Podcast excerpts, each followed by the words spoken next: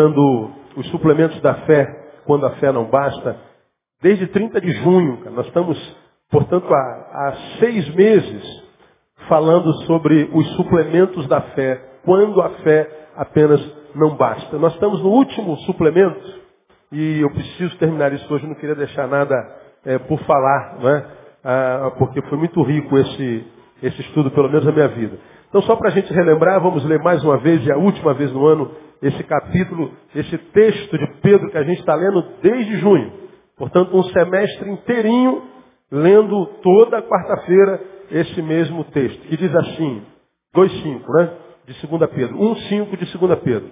Por isso vós mesmos, empregando toda a diligência, acrescentai, acrescentai à vossa fé a virtude, a virtude a ciência, a ciência o domínio próprio, ao domínio próprio perseverança, a perseverança piedade, a piedade fraternidade, a fraternidade o amor. Essa é a ordem. Por que, que ele dá essa ordem? Porque se em vós houver e abundarem essas coisas, elas não vos deixarão ociosos, nem frutíferos no pleno conhecimento de nosso Senhor Jesus Cristo. 10. Portanto, irmãos, Procurai mais diligentemente fazer firme a vossa vocação e eleição, porque fazendo isso, nunca, jamais tropeçareis. Então há uma promessa que todos nós gostaríamos de ver cumprida na nossa vida. Não conhecer ociosidade nem infrutividade no conhecimento de Jesus. Está aqui. Não conhecereis nem ociosidade nem frutividade. Para quem essa promessa? Para quem suplementa a fé com isso que eu mostrei para os irmãos aí. Então, ah, muitos de nós lemos promessas na Bíblia, não as vemos cumpridas na nossa vida, falamos, Deus é mentiroso. Não. Nenhuma promessa na Bíblia, nem meia promessa na Bíblia está solta. Toda promessa vem é, junta com uma participação humana. Na promessa de Deus, todas elas na Bíblia, de, capa a capa, toda promessa vem vinculado a uma participação nossa. Todos. Quem é a criança que está competindo comigo, mãe? Ah, seu filho está falando mais alto que eu e atrapalha quem está ao redor. Então dá um jeitinho, tá? Para que quem é, esteja do seu lado não perca o que Deus tenha ministrado, ok? Então, ah, nenhuma promessa é solta. Inclusive essa. Não vos deixarei ociosos nem frutíferos.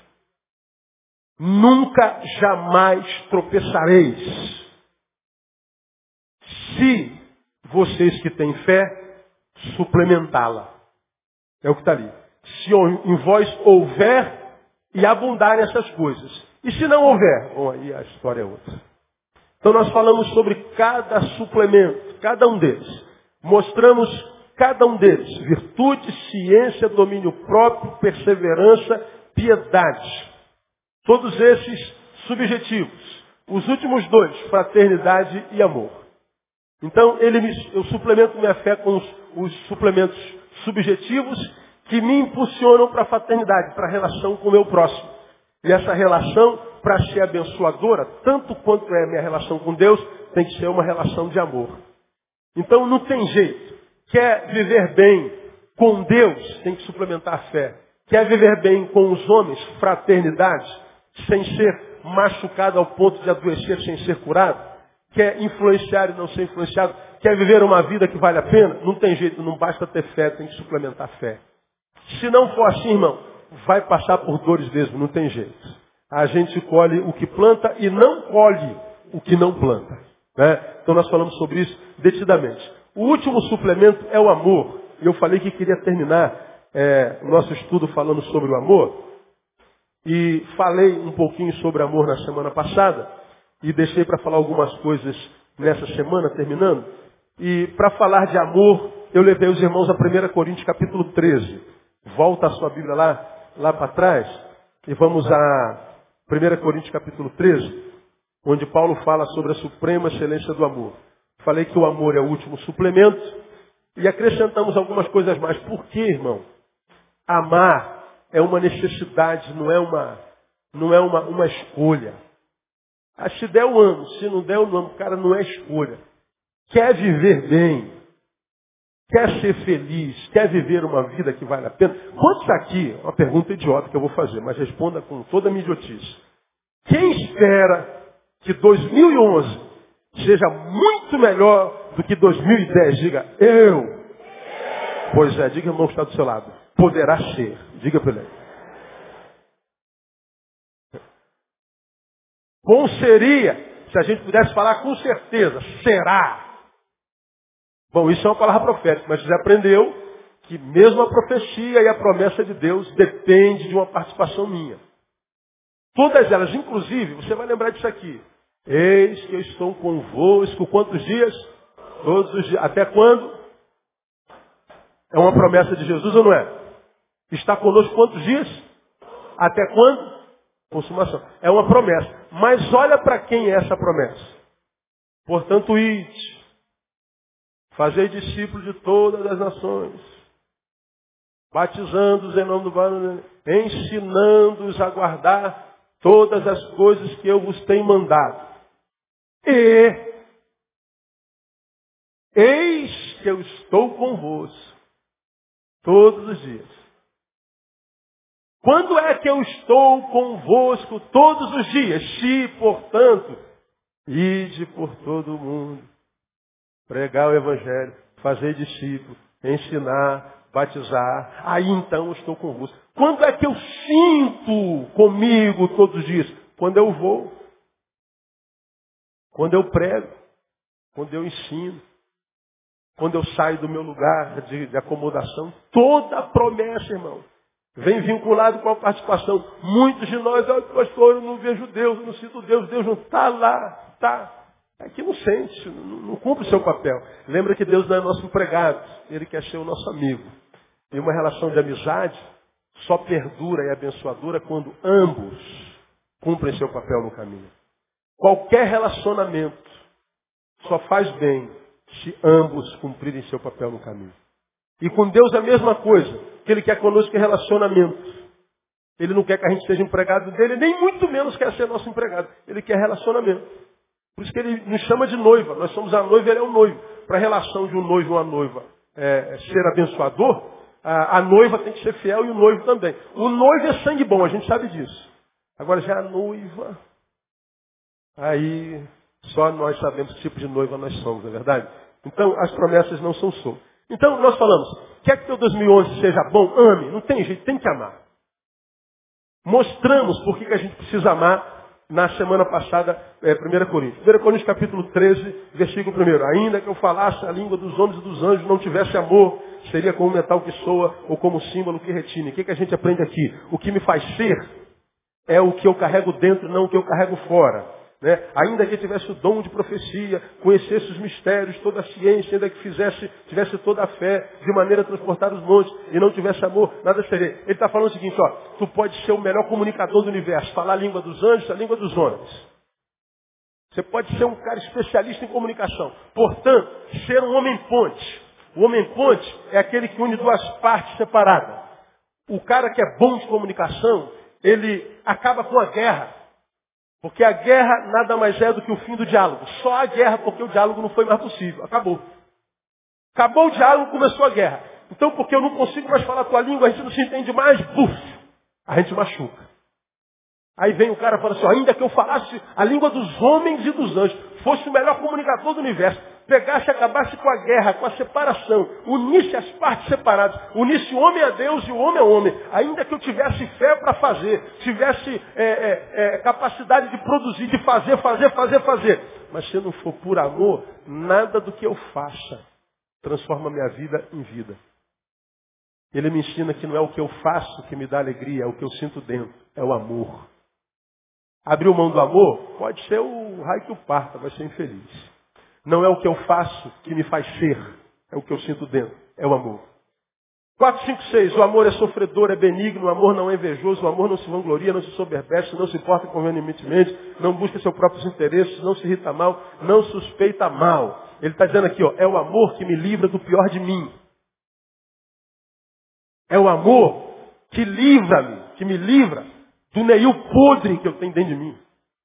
Ele está dizendo, o amor é sofredor, é benigno, não é invejoso, não se vangloria, não se ensoberbece, não se porta inconvenientemente, não busca seu próprio interesse, não se irrita, não suspeita mal. Ele está falando de sentimentos humanos.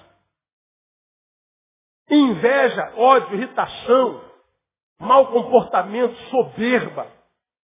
Ele está dizendo que é se livrar desse lado ruim, desse lado da moeda teu que é podre, amor.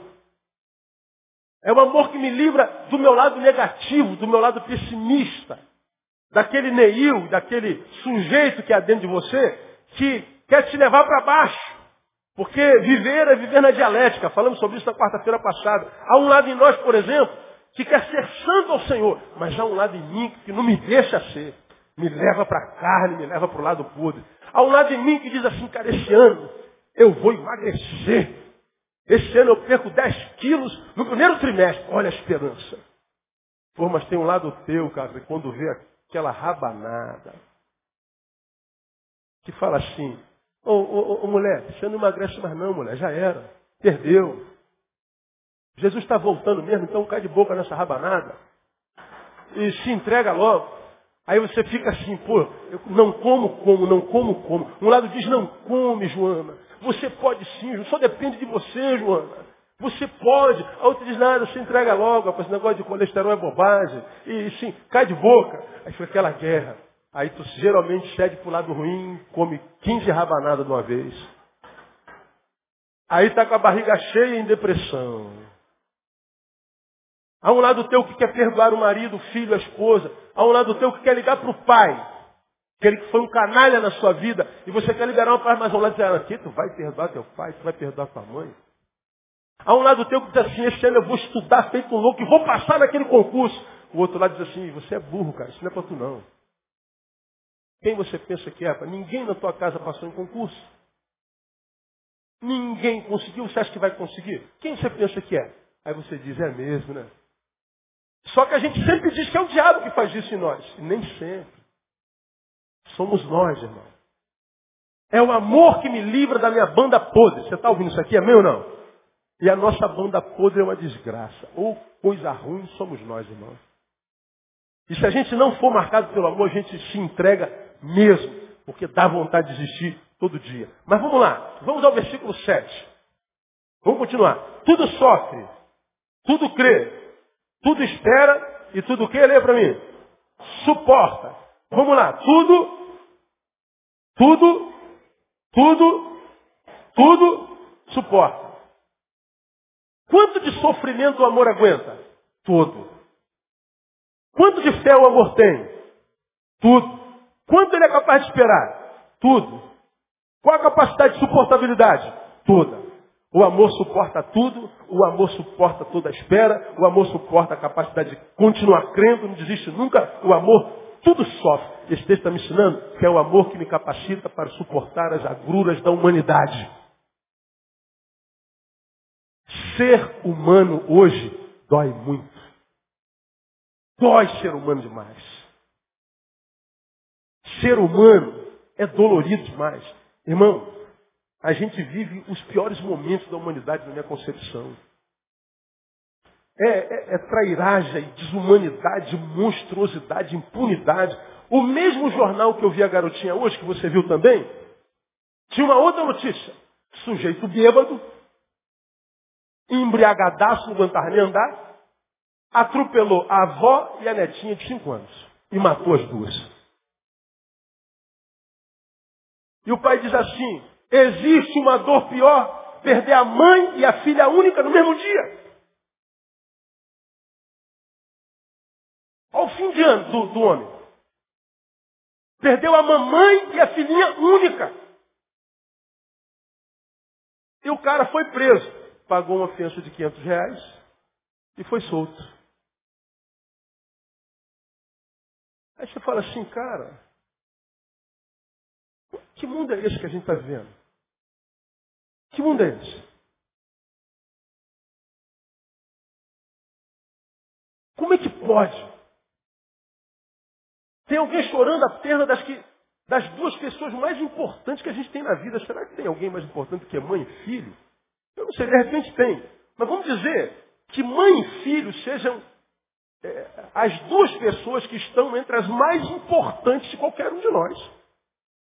Você imagina perder os dois de uma vez e ver um cara bêbado, pagar 500 reais e ir embora carregado.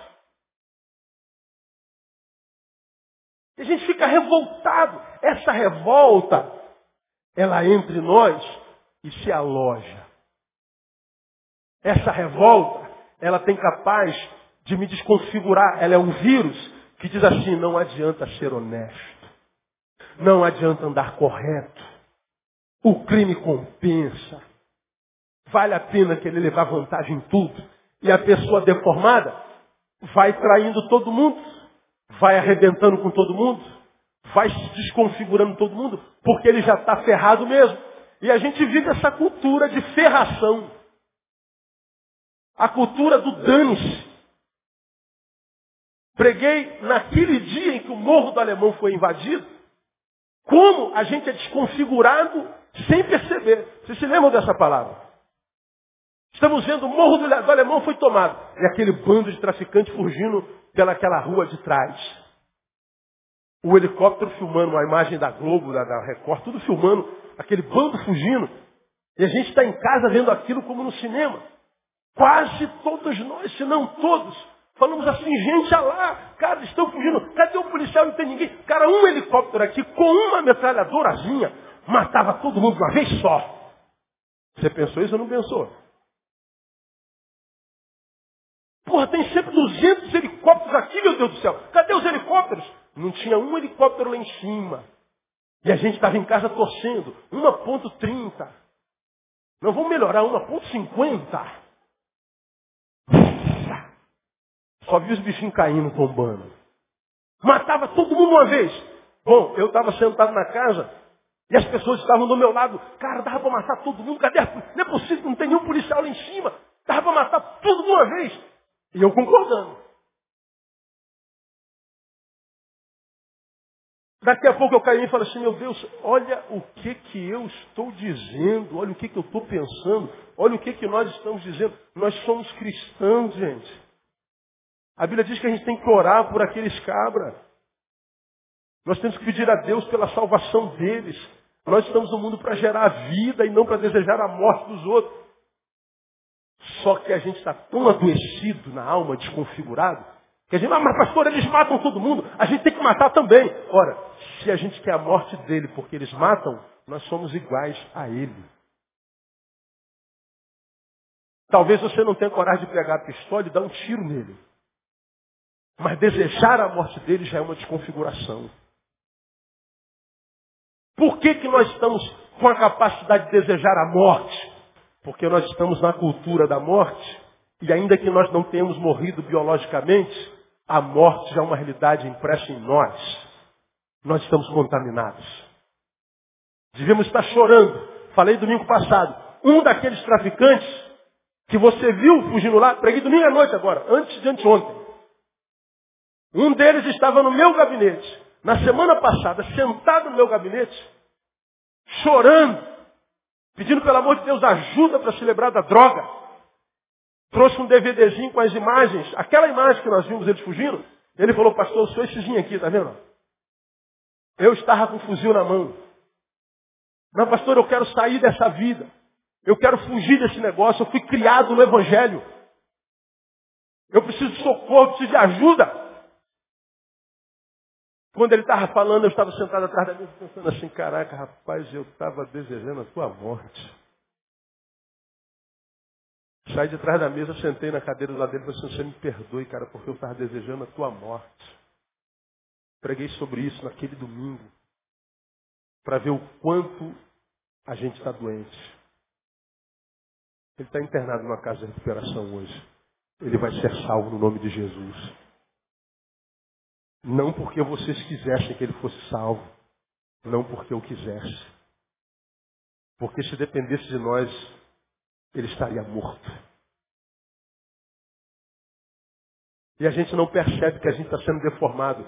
Essa deformação que a gente não percebe, a gente desenvolve na relação com o marido, na relação com a esposa, com os filhos, com a mãe, com o pai, mas não sabe. Como é, pastor, que eu passo por esse mar de desgraça sem sucumbir? Amor.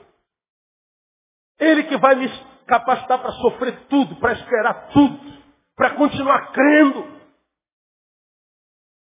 Preguei alguns domingos atrás que eu vivo um processo estranho. Esse ano foi tão bravo.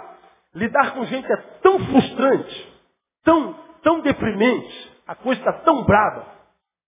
Que às vezes a gente fala assim, meu Deus, ainda há alguém fiel. Há alguém santo ainda. Há alguém que não seja só uma imagem. Há alguém ainda em quem a gente possa confiar, porque é bravo demais. Aí eu falei que existe o ateísmo. Eu não sei qual é a palavra que se usa para. É, ateísmo é quem não crê em Deus. Eu não sei qual é a palavra que se usa para quem não crê no homem. Aí eu usei o anantropoteísmo. Eu não sei se isso existe. E, como quem diz, eu estou com dificuldade de crer nos homens. Mas esse texto está dizendo aí, você não pode deixar de crer nos homens. Porque qualquer homem, a gente sabe, por pior que ele seja, na mão de Deus pode ser transformado, amém ou não? Pois é. Não depende só de mim, depende de Deus. Como é que eu suporto, irmão?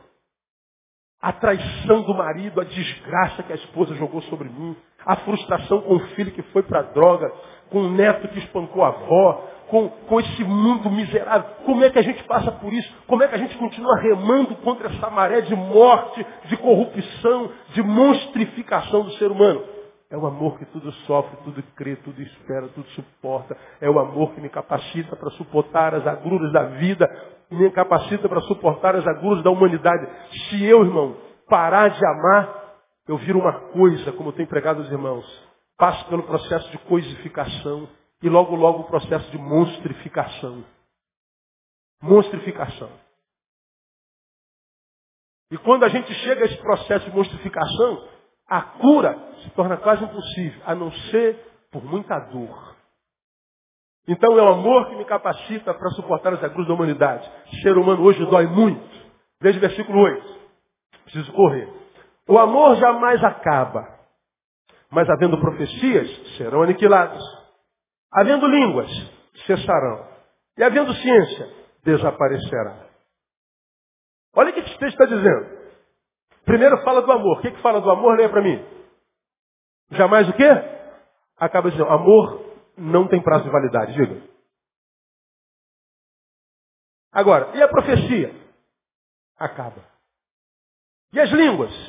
Cessarão. E a ciência, a palavra de sabedoria? Desaparece. Só o amor permanece. Ah, eu sou um profeta. Teu dom acaba. Fala em línguas. Línguas cessam. Eu sou um mestre, tenho o dom da palavra. As palavras serão aniquiladas.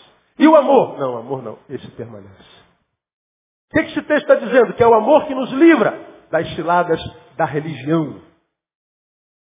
Sabe o que, é que eu tenho visto com muita frequência? Isso não é raro, isso é regra.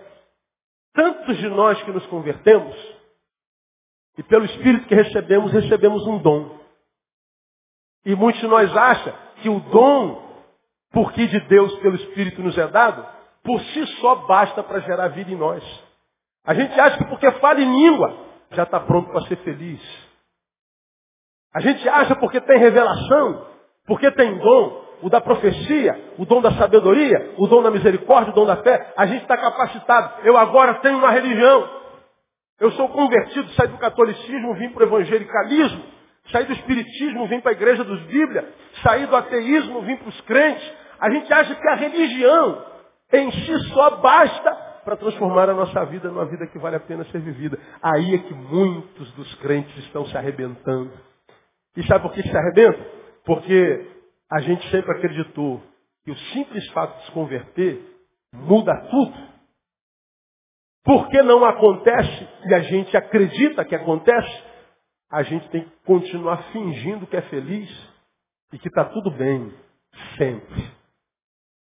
Você chega nas igrejas, todo mundo santificado, todo mundo com a família abençoada, todo mundo com as finanças em ordem, está todo mundo reinando em vida, aleluia, mil caindo ao seu lado, dez mil à sua direita, e você muitas vezes está sentado no meio da congregação em depressão, se sentindo sozinho, duro, abandonado, decepcionado, não acreditando em nada que aquele homem pastor lá na frente fala, e você diz assim, caramba, eu estou no lugar errado, porque eu acho que eu não me converti, porque todo mundo que eu conheço está bem.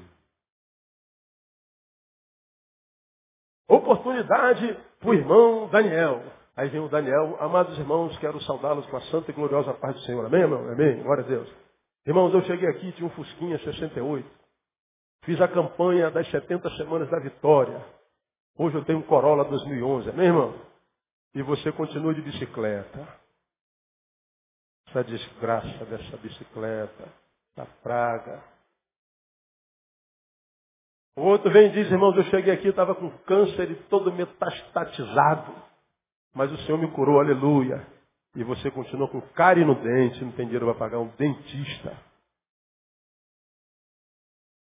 A outra diz que estava em depressão, mas veio numa oração e a depressão foi curada. E você está tomando ampliquitil de há 10 anos. Aí chega alguém e fala você, tudo bem, irmã? Como é que a irmã está? Aleluia, estou bem, irmã, na vitória do Senhor. Reinando em vida. Aleluia. Com Jesus, a gente está sempre bem, amém, irmão? Amém. Mentira. A gente não está sempre bem quando está com Jesus. Ninguém está sempre bem. Quem diz que está sempre bem, mente. Quem diz que está tudo certo, mente. Quem diz para você que basta aceitar a Jesus, que seus problemas são resolvidos, mente também. E aí nós criamos uma cultura de super gente, de super crente, que o humano comum não cabe, porque o humano comum tem crise. O humano comum tem dúvida. O humano comum tem vontade de chutar balde. O humano comum passa por desânimo. Aí você vem para a igreja do Senhor, a igreja devia ser o lugar onde o pecador mais se sentisse à vontade. A igreja devia ser o lugar onde o cara que está ferrado devia se sentir mais à vontade. Por quê? Porque seria a comunidade da misericórdia, a comunidade da graça. Que viria um desgraçado do seu lado, falasse assim, ó cara, fica firme, porque eu também sou um desgraçado. E só estou de pé pela graça de Deus. E a mesma graça que me mantém de pé é um direito seu em Cristo Jesus. Conta comigo. Mas não, tu pega um desgraçado do teu lado, tem sempre um desgraçado que diz que está debaixo da graça, que fala assim, isso é o capeta. Isso é legalidade, irmão. Aí o cara já está ruim, agora tem culpa por estar tá ruim também. E o pior, quem lançou a culpa sobre ele foi alguém que está ruim, mas não tem coragem de dizer, porque vai prejudicar a sua imagem. Como é que a gente suporta, irmão, isso tudo, essa religiosidade que nos rouba a humanidade? Amor. Porque senão tu é só um crentinho que tem um donzinho que só traz aplauso para você. Glória dos homens. Mas os homens não dormem com você no quarto. Os homens não estão contigo quando você está com o travesseirinho à cabeça. Os homens não estão lá quando as agonias da alma te batizam, te oprimem. Aplauso não serve para nada. O que serve é a graça de Deus, que é revelada através do amor que me mantém de pé e livre e dessa hipocrisia que a religião é. Mais de 90% das guerras do planeta são por causa de religião. E eu não sei como a gente pode submeter essa religiosidade mentirosa e hipócrita que nos faz super crentes, super gente, insensível à dor do próximo. Quando Jesus é o exemplo praticado, visível, personificado. Deus se transformou em homem. E foi homem com toda a sua essência. Você imagina se Jesus fosse crucificado hoje? Jesus fosse crucificado lá no, no Morro do Canal. Aí estivesse os batistas, os presbiterianos, os pentecostais, assembleanos. E Jesus, na cruz, dissesse, Deus meu, Deus por que me desamparaste? Aí ia ter um presbítero, irmão, que ia chegar perto do pé de Jesus, ô Jesus, pô, mau testemunho isso aí. Como é que o senhor pode achar que Deus te abandonou? Como é que pode um negócio desse? Como é que o pessoal vai acreditar que o senhor é Messias, dando esse, esse mole aí, pô? Fica firme em nome de Jesus, Jesus. A vitória é tua. Dá um glória em vez de murmurar.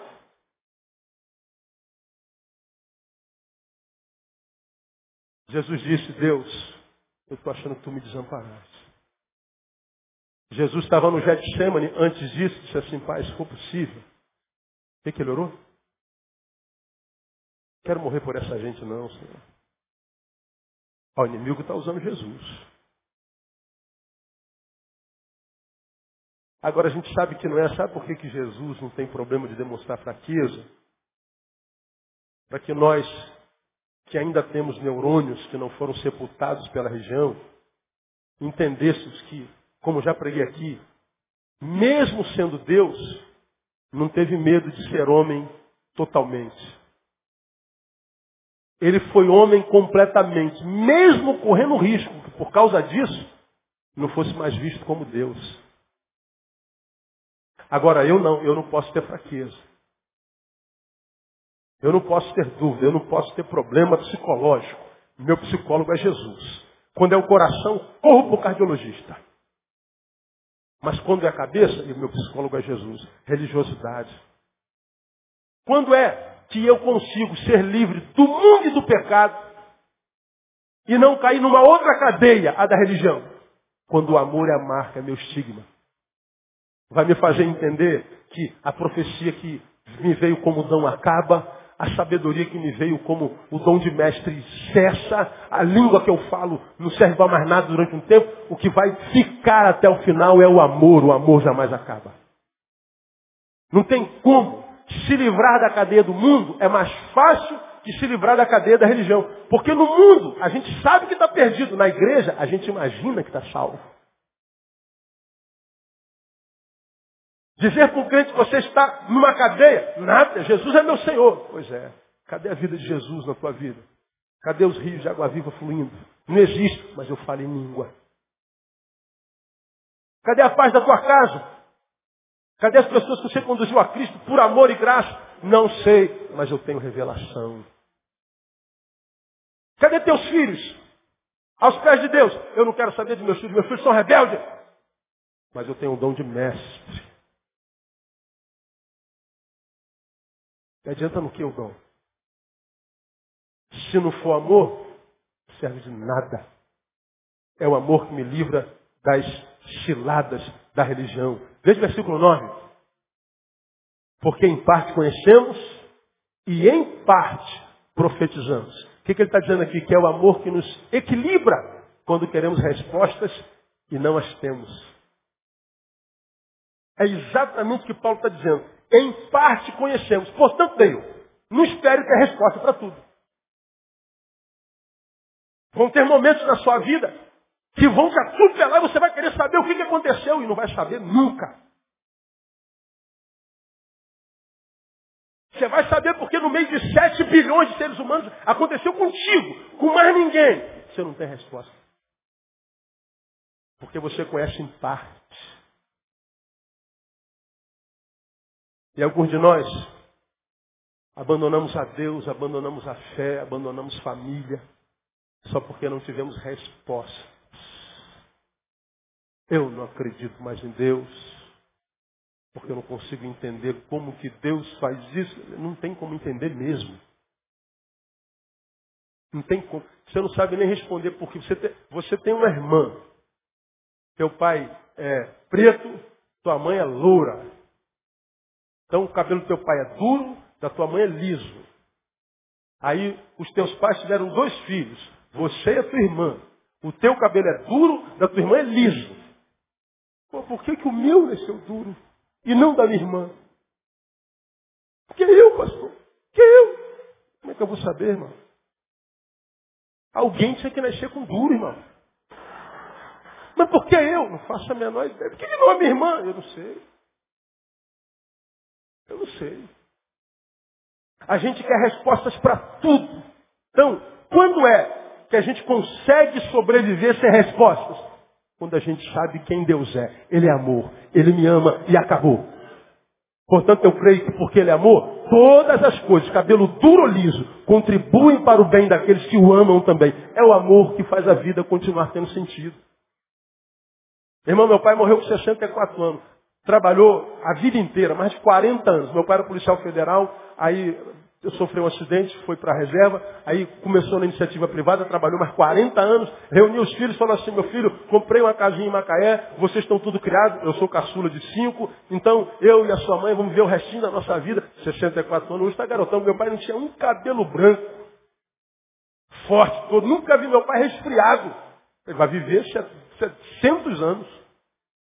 Meu pai aposentou, deu um mês, morreu. Não mudou para Macaé. Eu falei, Deus, não está certo, não pode, isso não está certo. Tem um miserável aí que vive 200 anos, o cara não vale nada. Meu pai foi o crente mais crente que eu já vi na minha vida. Isso não está certo, eu não consigo entender o Senhor. Aí revolta no coração.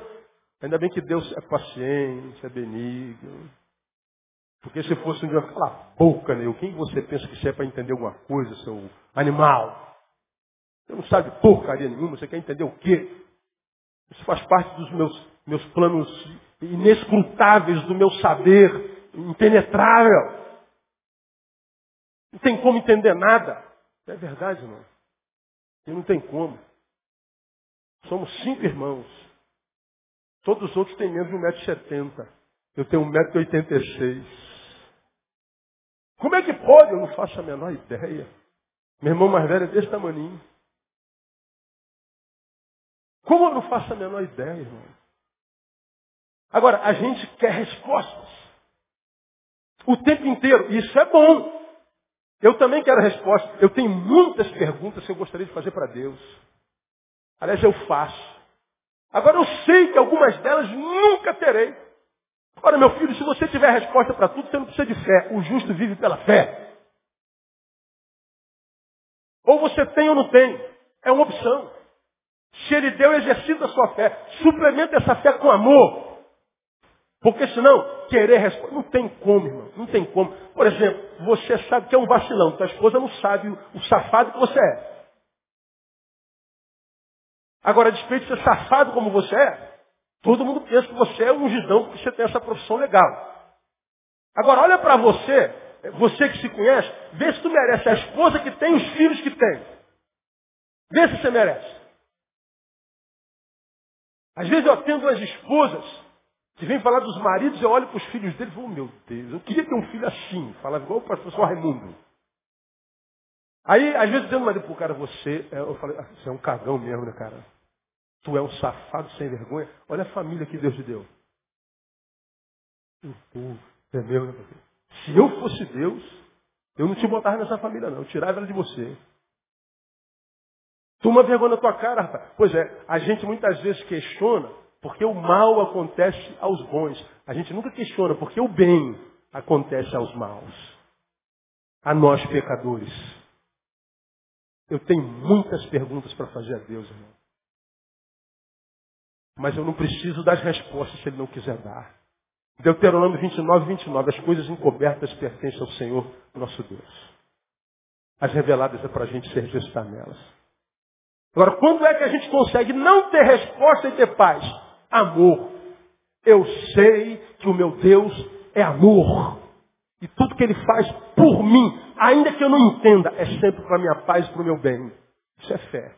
Fé suplementada pelo amor. O amor é o que é, me equilibra quando eu quero resposta e não tenho. Vamos caminhar para o final. Só mais dois. Versículo 11.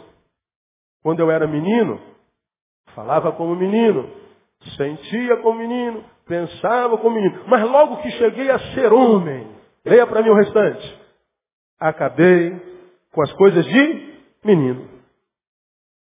Olha que coisa tremenda, né? Paulo. Ó, gente, eu já fui menino. Está falando de menino existencial.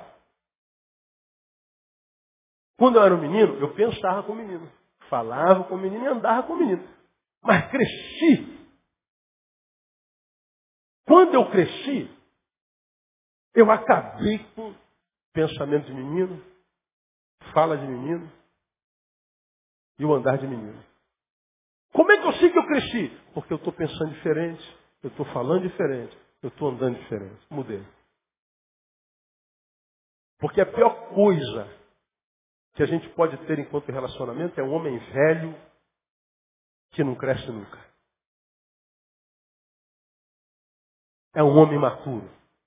Às vezes a gente vê os homens bonitos, né, cara? Malhado, musculoso.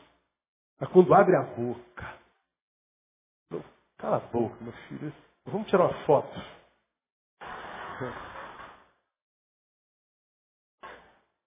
É verdade ou não é? Você pega aquela mulher, Deus estava namorando quando fez ela. Como diz aquela música.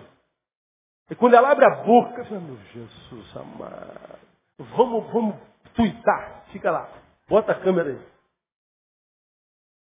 Porque você vê o camarada com aquela aparência de, de homem zarrão, quando abre a boca só asneira. Não tem papo, não tem diálogo, não tem nada. Você só vê falando besteira, se comportando como moleque. Não cresce nunca. Cometendo os mesmos erros de 10 anos, não aprende nunca, apanha, sofre, é humilhado e não cresce. Conhece a gente assim não conhece? Todos nós conhecemos. De repente nós somos assim. Oh Deus, cala a boca. Cala a boca. Você que é mulher que não cresce nunca, não aprende com os teus erros. Vive na mediocridade, cometendo os mesmos erros da mesma, todas as décadas. Já perdeu uma esposa, dois maridos, já perdeu filho, já perdeu emprego, perdeu amigo, perdeu bens e não aprende. Ah, não tenho nada a ver com isso. É que você não consegue se libertar dessa mediocridade. O que, que o amor faz comigo? Faz eu me libertar da mediocridade. O amor mata o menino existencial que tem em mim. Ninguém pode deixar a criança dentro de nós morrer.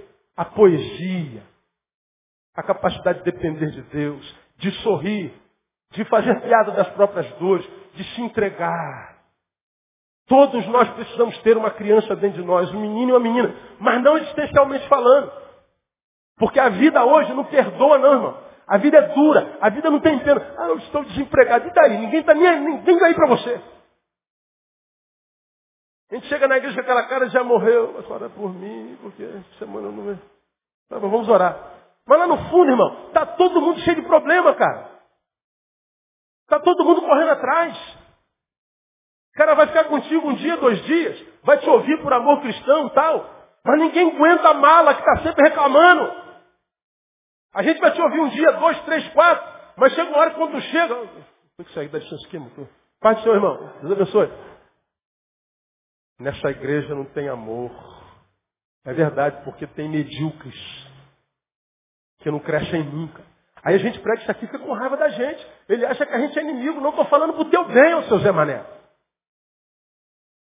Para você entender que eu não posso depender do outro do tapinha nas costas o tempo inteiro, do, do, do, do lencinho para enxugar minha barba, de pessoas que vêm trocando minha fralda das besteiras dos cocôs que eu faço na vida.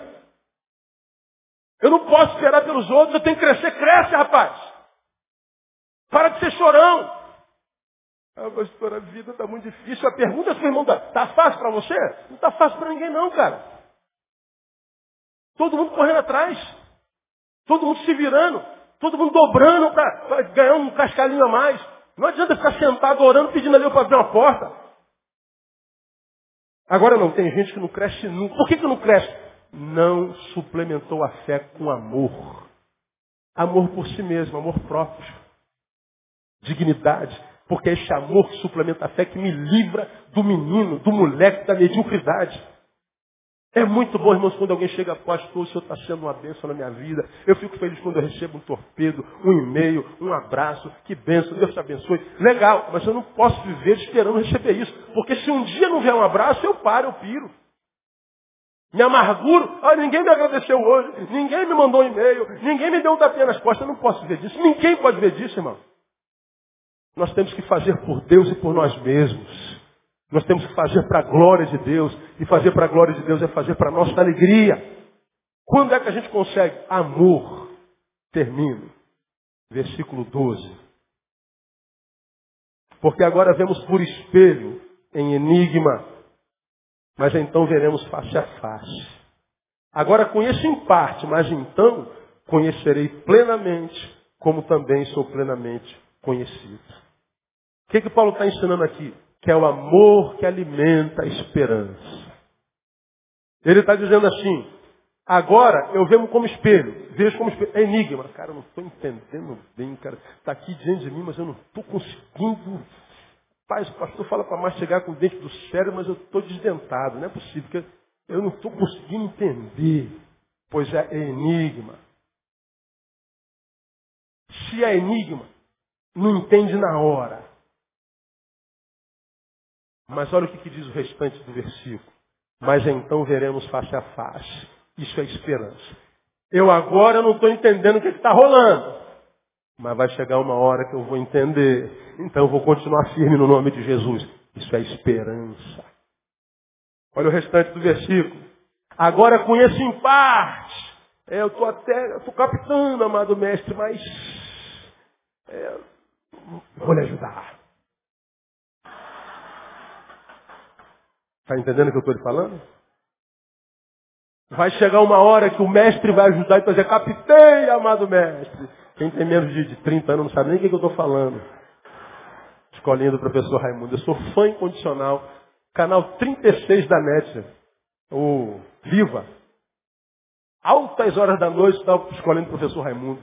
E eu estou lá vendo aquela idiotice. Ai meu Deus do céu, cara, como é que pode? É? Pois é. Captei uma hora, você vai captar. Irmão, hoje a gente conhece em parte. Eu só preciso saber quem Deus é e quem eu sou.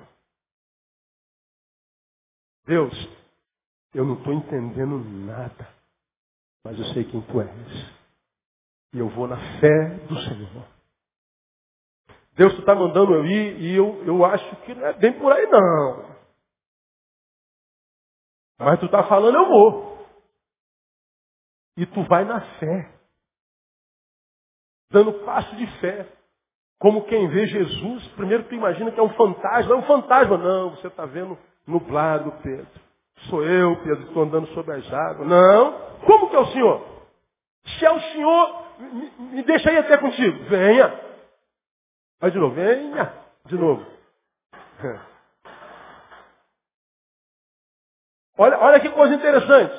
Se é o Senhor, me deixe ter contigo. Vem. Pedro sabia que era Jesus e acreditou na palavra dele. Pisou na água e não afundou. Começou a dar uns passos, confiando só no que Jesus disse. Quando ele tirou o olho de Jesus, olhou para as circunstâncias, cara, o que eu estou vivendo é ilógico, isso não devia estar acontecendo. Ah é? Então não acontece. Afunda. Olha para Jesus, irmão. Olha para o mestre. As circunstâncias são tão negativas que me fazem ser tentado pelo desespero. Meu Deus, vai quebrar tudo, não vai dar. Olha para o mestre. Meu filho, aqui meu filho, olha para a cruz. Quando você duvidar que eu amo você, olha para a cruz. Eu mandei meu filho morrer por você. Eu não preciso estar provando meu amor por ti todo dia. Olha para a cruz. Continua firme. Não se desvia nem para a esquerda, nem para a direita, nem volta. Vai na tua força. Você hoje só conhece em parte. E eu tenho esperança nisso, então vou continuar de pé. É o amor que me mantém de pé. É o amor que alimenta a minha esperança. Porque, irmão, com toda a sinceridade no meu coração, conhecendo o interior dos homens como a gente conhece, a gente tende a desacreditar e dizer assim, cara, não tem mais jeito não, brother. O bagulho tá doido mesmo, não tem jeito não. Eu e você acordamos muitas vezes, você já me viu falar isso aqui duzentas vezes. A gente acorda cansado. Você dormiu 12 horas, acordou uma hora da tarde, mas acorda cansado. E quando acorda tem um balde do teu lado, escrito o quê? Chute-me. Aí você fala assim, ah, é hoje, cara, hoje, se aquele chefe falar de novo aquilo que ele falou o mês todo, ah, eu mato aquele safado, aquele português, daquele judeu, daquele miserável, daquele pão duro. Se aquele colega de trabalho fizer alguma gracinha de novo, hoje eu, hoje eu vou preso, mas eu mato um desgraçado hoje. Passa na sua cabeça ou não passa? Cara, se a minha mulher de novo vir com aquele papo, ah, pastor, se o meu marido, a gente faz planos assim, mortagem, só falta esfregar a mão assim. Hoje, hoje, hoje ele vai ver. tempo inteiro a gente é tentado com isso. O que, que faz a gente se libertar disso ruim que a gente produz? Amor. Se não tiver amor, nada serei. Terminei. 13. Agora, pois, permanecem a fé, a esperança e o amor. Esses três. Mas qual é o maior destes? É o amor que faz valer a pena. Ah, nós falamos sobre os suplementos da fé. Aprendemos que os cinco primeiros são subjetivos e os cinco subjetivos me levam para o coletivo, fraternidade. Então, a fé me aproxima de Deus, suplementada me aproxima do próximo, porque sozinho ninguém pode. Não é bom que o homem esteja só. Pode estar só? Pode, mas não é bom. Sua vida vai ser ruim, será má, insossa, sem sentido. Porque quem anda sozinho, nem vitória traz alegria. Você já aprendeu. Treinou feito um condenado para ganhar um troféu. Ganhou o troféu. Eis o troféu. Eu sou o campeão. Sim. E vai mostrar o troféu para quem? Cadê os amigos, família? O troféu vai compartilhar com quem? Ah, não tem ninguém para compartilhar vitória? Vitória e derrota é a mesma coisa. Ah, em compensação, pastor, vou viajar. Vou viajar, vou viajar, vou viajar. Legal. Ir é muito bom. Agora, quando acabar a passagem, vai voltar para quem? Qual é o melhor da, da ida? É a volta. Seja bem-vindo, meu amor. Que saudade de você. Sozinho não dá. Mas, pastor, eu me machuquei demais nas minhas relações. Relacionou-se errado. Cresça. E tente escolher melhor suas amizades. Mesmo assim você se machuca com gente. Mas lembra do que eu já ministrei aqui. O outro é o meu veneno. Mas o outro é a minha cura também. Se o diabo solta uma jararaca aqui no templo, pica a perna da primeira. Puf. O veneno da jararaca mata. Mas há um antídoto contra o veneno da jararaca. O que que cura o veneno da jararaca? O próprio veneno da jararaca. O outro é uma jararaca. É verdade, pastor. Pode te matar. Mas se você estiver morrendo pelo veneno de uma jararaca, é só a jararaca que vai te curar. Tenho visto muita gente machucando muita gente. Mas essa gente machucada por gente, quando curada, é curada por outra gente. Precisamos da fraternidade, da comunhão. A fé que faz a vida valer a pena é uma fé que não me aproxima só de Deus. Porque me aproximar de Deus pode me transformar só no religioso e mais, pior, fanático. Emborrecido pela religião. Continuo morto. Você é salvo, fique tranquilo, morra em paz. Mas enquanto não morre em paz, viva no inferno. Pode morrer que você vai para o céu, mas enquanto vive, vive no inferno. Portanto, a fé que o Espírito gera em mim, o da palavra, me aproxima de Deus e me aproxima do próximo. E esse milagre é feito pelo amor. Por isso que o diabo quer botar um cabra miserável na tua vida, que te traia para tirar o amor do teu coração e gerar ódio. Alguém que te, te frustre para que tire o amor e te introduza mágoa, amargura. Porque ele sabe que se tu tiveres cheio de vida, cheio de vida de amor, você resistiu ao diabo. E quando a gente resiste ao diabo, o que, que acontece? Ele foge de nós. A maioria dos crentes que eu conheço, o diabo corre atrás dele. Pô. Muita amargura, muita mágoa, incapacidade de liberar perdão, muita carnalidade, pouca espiritualidade, pouca incapacidade de transcendência. Aí vai vivendo como um pedaço de carne andante. Meu irmão, peça ao Senhor capacidade de amar em 2011. Não, 2011 não. Peça ao Senhor essa capacidade para amar em 2010. 2010 ainda não acabou. Dois dias ainda cabem muitos milagres na mão, na mão do Senhor, amém, amado? Muitos milagres. E Deus pode fazer um milagre esse ano para que você inicie 2011 já transformado. Depende de você. Tire essa amargura, esse ódio, tire essa religiosidade, essa face, essa mediocridade. Peça ao Senhor a capacidade de voltar a amar. E você vai ver que a vida muda e muda para melhor. Deus te abençoe assim. Se eu não vir você mais, né, se você não puder vir dia, dia 31 e não tiver domingo que vem, que Deus conceda a você um dois mil anos cheia de bênção, cheia de experiências com Ele e com muito amor no coração, no nome de Jesus. Deus abençoe você, no nome de Jesus. Vamos ficar em pé.